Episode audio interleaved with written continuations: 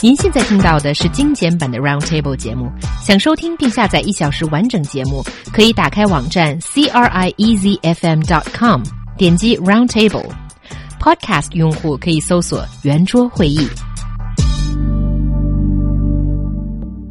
The recent case of a college girl killed by her schoolmate have raised people's attention about safety again. How should we better protect ourselves and what can we do to avoid the risks of being harmed? 传媒大学的女生遇害事件再次引发了人们对于女性人身安全问题的关注。如何保护自己免受人身伤害？遭遇抢劫、强奸等事件的时候，另外可以怎样做将伤害降到最小化呢？So, well, first, I think we should still talk about this very unfortunate incident a little bit, right? Yes. So the Beijing police confirmed that this college female student who who went missing over the weekend was now confirmed killed by a female, uh, by a male, excuse me, schoolmate, and uh, after a failed attempt to rape her. And um, well, now the evidence is there, and um, it's a confirmed case that uh, this very unfortunate thing happened. And I think when uh, the murder actually happened in this male schoolmate's rented apartment outside of school. And so it was a confined place when the two uh, basically went to his home, and that's when it happened. Well, let's be a bit more specific. I mean, we've got this terrible sort of problem with the use of the word school again, you know, uh, which suggests that we're talking about school children. Well, we're not. The suspect is 23 years old. It's actually the Communication University of China, mm. right? It's a university. We're talking about adults here, first of all. The girl, uh, Zhou Yun Lu, was an acting major. She was actually an actress, mm. and um, she was actually working with Lee, they were going to be making a film, an amateur film that day. And she failed to turn up to a wedding later that day, so her friends tried to call her, but uh, her mobile phones, both of them apparently, were switched off. Her body was later discovered by the police in a residential area in the Chaoyang district of Beijing, and that's thought where they were going to be making this film, and the police investigation is continuing. Yes, but I think there are some things that are not clear as, uh, yes, the police is still investigating the case. But apparently this guy who allegedly killed the girl had already confessed to police that he made up some reason, basically saying that there's going to be a film made, asking Zhou whether she would like to be part of it. And then Zhou believed it and then went to uh, this guy's apart Lee's apartment. And then after that, the tragic incident happened. So, so, you know, basically we didn't know whether there was a film. It could be just an excuse that the perpetrator of the mm. crime tried to use to, in order to lure the girl. Yeah, I mean, in some of the people that have been commenting on this are making an issue of this as calling this a campus crime. I mean, I, I don't know. I don't think it was committed mm. on a university campus, was it? No. The, the other thing is that um, there have also been uh, some calls from some people that actri- aspiring actresses should protect themselves. This is what? not a. This is nothing to do with the fact that she was an actress no. or a student. This is a a, a man uh, murdering a woman and apparently a, attempting to rape her beforehand as well. So there's a much broader issue here. This doesn't just affect uh, female students. This affects women in society. The question is, what can women do about it? Now, the thing is, women shouldn't have to do anything about it because men should not, clearly, should not be uh, luring them to their apartments trying to do uh, these uh, horrible things to them and, and mur- murder, well, what can you say? So people in general, and it applies to men and women as well, need to be aware of certain things they can do to make themselves a little bit safer. That's true. And I think it's really important for people to have that awareness that, you know, you need to protect yourself. And I think here, when we look at this specific case, I just think it's maybe because she's an actress, and then when you're shooting a film, you know, when that sometimes happens, maybe in a very confined, small place, and there's not many people or a couple of people around, but still, when you're in a strange place, closed environment with another guy, I think that there is a reason to be a little bit alarmed. I think when uh, maybe you should let him know that um, you're you like call in front of him to one of your friend and say, "Oh, I'm here with this guy and we're doing this," and you know, sort of just let people know your well uh, your whereabouts and um,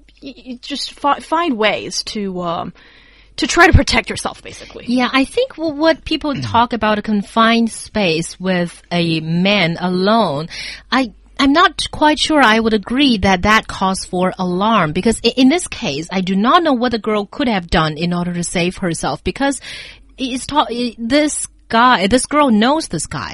They Yeah. were classmates for four years. You would not have expected a, a classmate or a schoolmate to to be doing something like this to you. Also, I think in, in this day and age, when girls go out, have their careers, uh, you know, strive uh, in the workplace, there's a very big opportunity, a chance that you're going to end up with a man in a relatively confined space alone.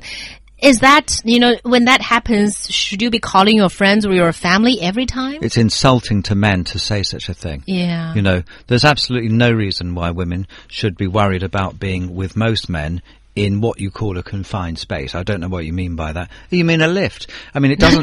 no, no. Well, no. Lift is apparently different because It- it's usually in well, the public Well, wait place. a minute. It doesn't come more confined as a space goes than an elevator, Mm. right? Women, you you know, in in 999 cases out of a thousand, or I don't know what the statistic is, but uh, are, women are safe in an elevator. Actually, just as another man is safe in an elevator, because you know, uh, men are also uh, murder victims, and women are murder murderers sometimes as well. So, um, in in in but I think it is kind of ins- very insulting actually to suggest that uh, you know all, all men pose a, a potential threat in this way. I find it insulting. But I don't think this is what we're talking about here at all. It's not hmm. all men. It's strangers. It's murderers. People There's that this you very can't tiny trust. it's a very tiny percentage of the population that will ever be a murderer, and that's what we're talking about here. It's a case of murder, and to suggest that therefore, you know, you should be very careful about about being in any space with any man and phone your friend. Uh, to warn that man that you, someone knows where you are, I think is taking it a little bit too far. Actually, I and mean. I don't think we're talking about any men. I think it's very important for you to assess what the risks of a situation could be. It's not just Hmm. any men. But you think that a stu- fellow student that you'd worked with for four years, I mean, you think you'd know them pretty well. And that if they did think that there was something a bit odd about them, you know, you wouldn't put yourself in that mm. situation of being alone with them or, or going to their apartment. Yeah. I think more generally, there are tips which the police and uh, people that uh, uh, you know ad- advise on this kind of thing do recommend. For example, always be aware of your surroundings. Uh, avoid going to remote places, especially at night. Places with lots of people are much safer. This applies to everybody. Um, don't take unlicensed cabs um, what calling your friend or family member and telling them the plate number of the taxi you're in could be a good idea Yes. if, if you are feeling a little bit nervous. And if it's a licensed taxi, it will have that on that sticker um, on the you know near next to the driver on the passenger side. And you can also, of course, uh, say where you are during that phone call and where you're going. Um, but also being confident. I think this is actually quite important. If you are sort of in a, in a place that you're not familiar with and you're a little bit scared, try and be confident. Don't hang around looking nervous and worried. Stride forward as though you know where you're going and give an air of confidence as though you belong in that place. I think that's actually quite important, and it's also recommended by uh, security experts and the police. Um, also, you know, if you notice uh, a potentially dangerous situation or unsafe situation, leave that situation as soon as possible. We often say this. I mean, have you ever been on the subway, for example, and there's maybe there's been a group of people arguing, something like that, whatever it might be.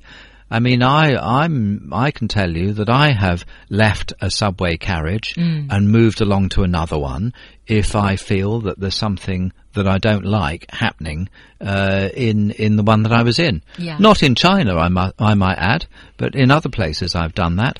Um, in especially in cities that I'm not familiar with very well. Yeah, I think that's true. Don't be the curious onlooker of something that could turn potentially violent. No, it- because it- you might be ge- getting involved in this. It is so simple to just get out at the next subway stop, uh, move down the train, and get back on again. You know, it's not always easy during the rush hour, I admit, but Yeah. during the rush hour, I think things like this are less likely to happen.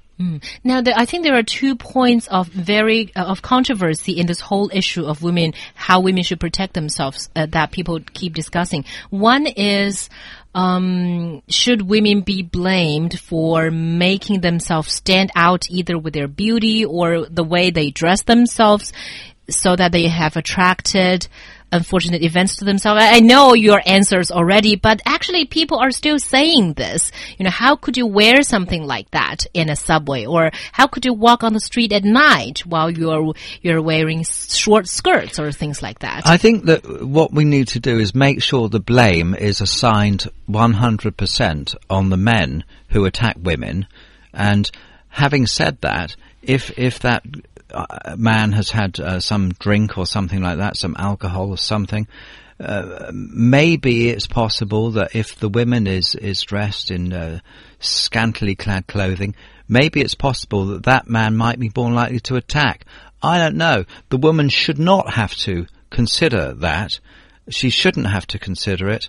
But in the, in the, in the uh, realistic world that we live in, maybe it's true that, that some men may be more likely to attack um, if they see a woman dressed like that. It's a very unpopular and very unpolitically correct view to hold, but I think probably it's kind of common sense in some way. Having said that, I certainly don't agree with it, and uh, again, I think that the blame is entirely on on the man because men should control themselves. You know, women are human beings with every right to ride on the underground train without being molested or without being f- frightened. That is certainly true, and I don't understand how the blame could be shifted onto the woman.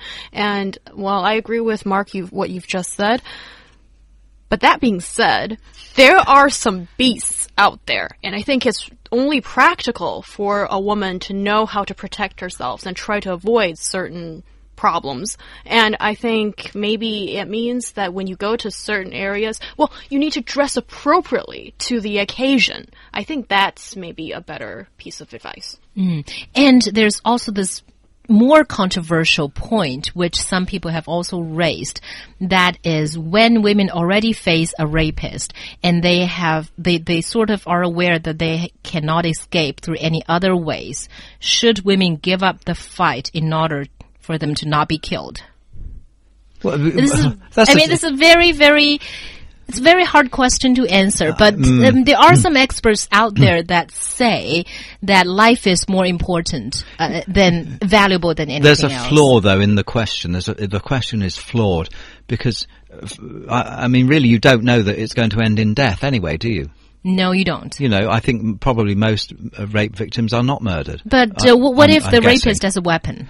You know, now we're saying what if, what if? Yeah. None of us know because, you know, in, in that sort of situation, who knows what the, uh, will go through a woman's mind. I mean, I've been attacked. I mean, I'm not, uh, it wasn't a sexual assault, it was a, a robbery, a street robbery.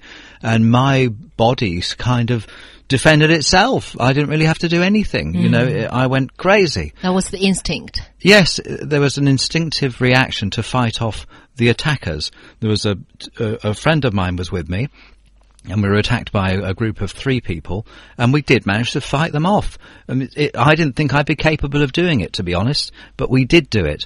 And so you you can never predict what you're going to do in a situation like that, because your body will, will take over one way or the other, either defending yourself and trying to run off, or going on the attack you know, as a form of defence.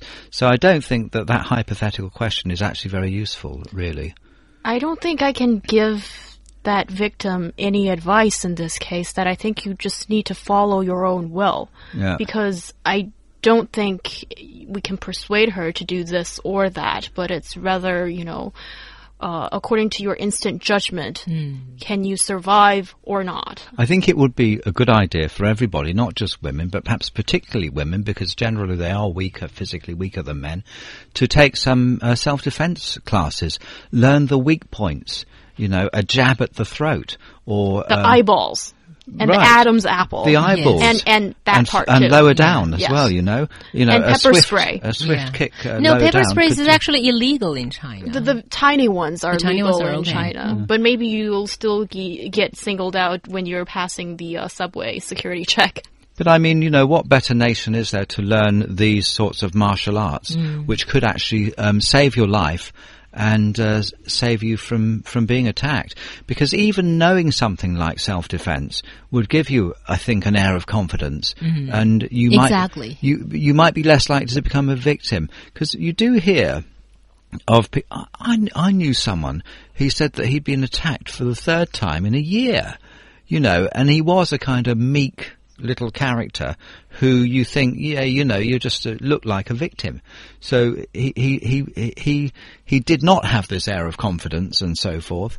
And he, I, he could have done with some self-defense training, I think, to give him more confidence. And, Yeah. and also make sure of not to go in dark areas and follow people down dark alleys if they invite you down there and so on. Yeah. You know, common sense, really. That's right. Well, self-defense. Self-defense would be my number one. and uh, stay with the, stay with the crowd as much as you can. Right. Mm.